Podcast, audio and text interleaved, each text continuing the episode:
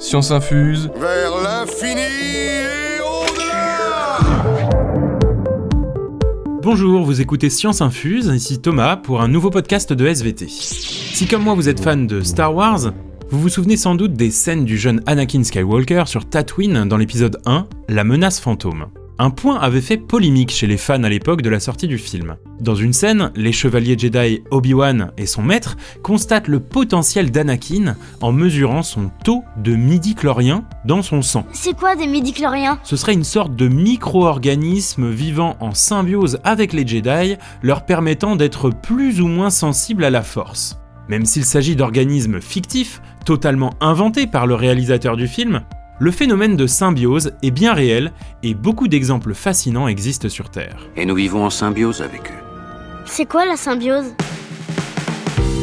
La symbiose, même si vous n'avez jamais euh, fait de biologie, vous avez peut-être déjà croisé ce terme parce qu'il est aussi utilisé pour décrire un couple amoureux inséparable. Le sens de la définition scientifique est un peu moins mignon. En fait, la symbiose, c'est quand deux êtres vivants d'espèces différentes s'associent durablement et qu'ils ne peuvent pas vivre l'un sans l'autre. On dit qu'ils vivent en symbiose. La relation symbiotique est bénéfique pour les deux êtres vivants, au contraire d'une relation de parasitisme par exemple. Ça vous semble toujours un peu flou cette notion de symbiose? Voyons quelques exemples en commençant par la relation étroite qu'entretiennent de nombreux végétaux avec des champignons. Et c'était quoi comme champignon au fait? Je sais pas, j'y connais rien en champignons. Vous savez que les arbres et les autres végétaux puisent l'eau et les minéraux nécessaires à leur vie dans le sol grâce à leurs racines.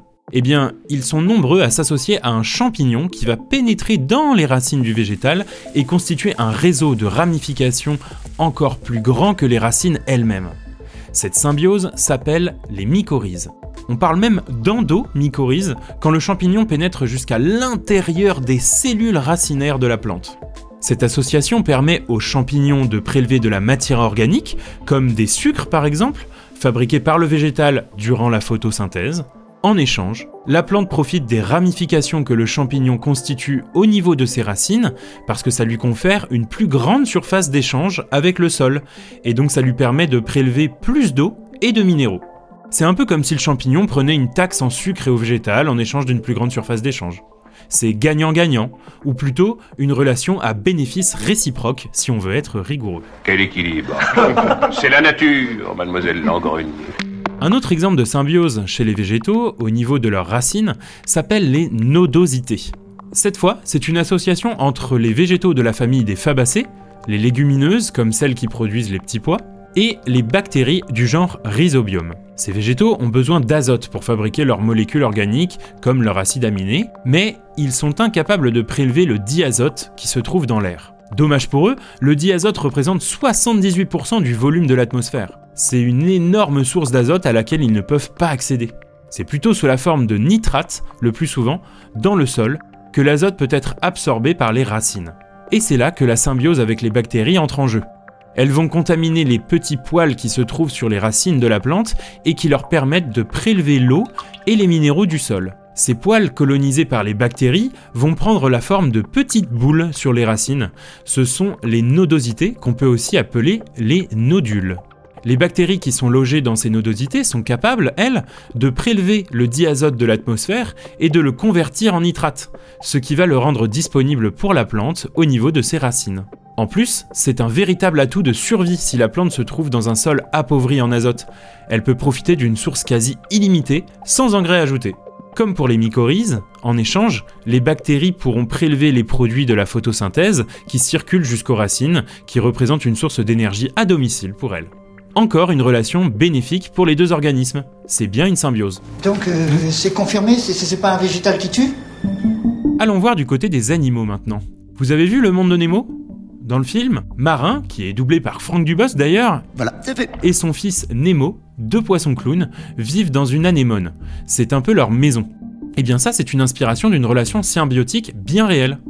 Environ 10 à 20 espèces d'anémones sur plus de 1000 existantes s'associent avec des poissons clowns. Cette relation permet surtout d'optimiser leur survie. Les tentacules des anémones sécrètent un mucus urticant mortel pour de nombreux poissons qui s'y retrouvent piégés et servent de nourriture à l'anémone. Mais le poisson clown, lui, peut s'y réfugier sans souci, comme s'il y était immunisé. En fait, les jeunes poissons clowns se frottent régulièrement aux tentacules de l'anémone au cours de leur vie, si bien que l'épiderme du poisson et celui des tentacules finissent par tellement se ressembler que l'anémone ne détecte plus le poisson clown comme un étranger et ne l'attaque pas, comme s'il s'agissait d'une de ses propres tentacules. Comme si le poisson clown finissait par acquérir un camouflage chimique pour l'anémone. Ça lui permet de se protéger d'autres poissons prédateurs. En échange, le poisson clown fournit des nutriments azotés à l'anémone par ses déjections, la nettoie, elle et son environnement proche, et la protège de certains prédateurs lui aussi. Les deux organismes tirent des bénéfices durables de cette relation. Ils sont en symbiose. L'association réciproquement profitable de deux organismes vivants. Maintenant que nous avons vu trois exemples remarquables de symbiose, il faut faire attention à une chose pour bien comprendre. Ce n'est pas parce que ces relations sont bénéfiques qu'elles sont intentionnelles. Le poisson clown ne se dit pas Tiens, je vais me frotter à cette anémone pour être immunisé et être protégé. Ce sont des relations qui se sont mises en place avec le temps, au cours de l'évolution. En conclusion, Jedi et midi-chloriens, végétaux et champignons, légumineuses et bactéries, poissons clown et anémones Qu'ils soient fictifs ou réels, ces couples d'organismes entretiennent des relations durables à bénéfice réciproque. Ils sont donc en symbiose. Merci d'avoir écouté cet épisode, j'espère que le sujet vous aura intéressé. Merci à tous ceux qui prendront le temps de noter le podcast sur les plateformes de streaming, ça aide beaucoup à le faire découvrir. À la prochaine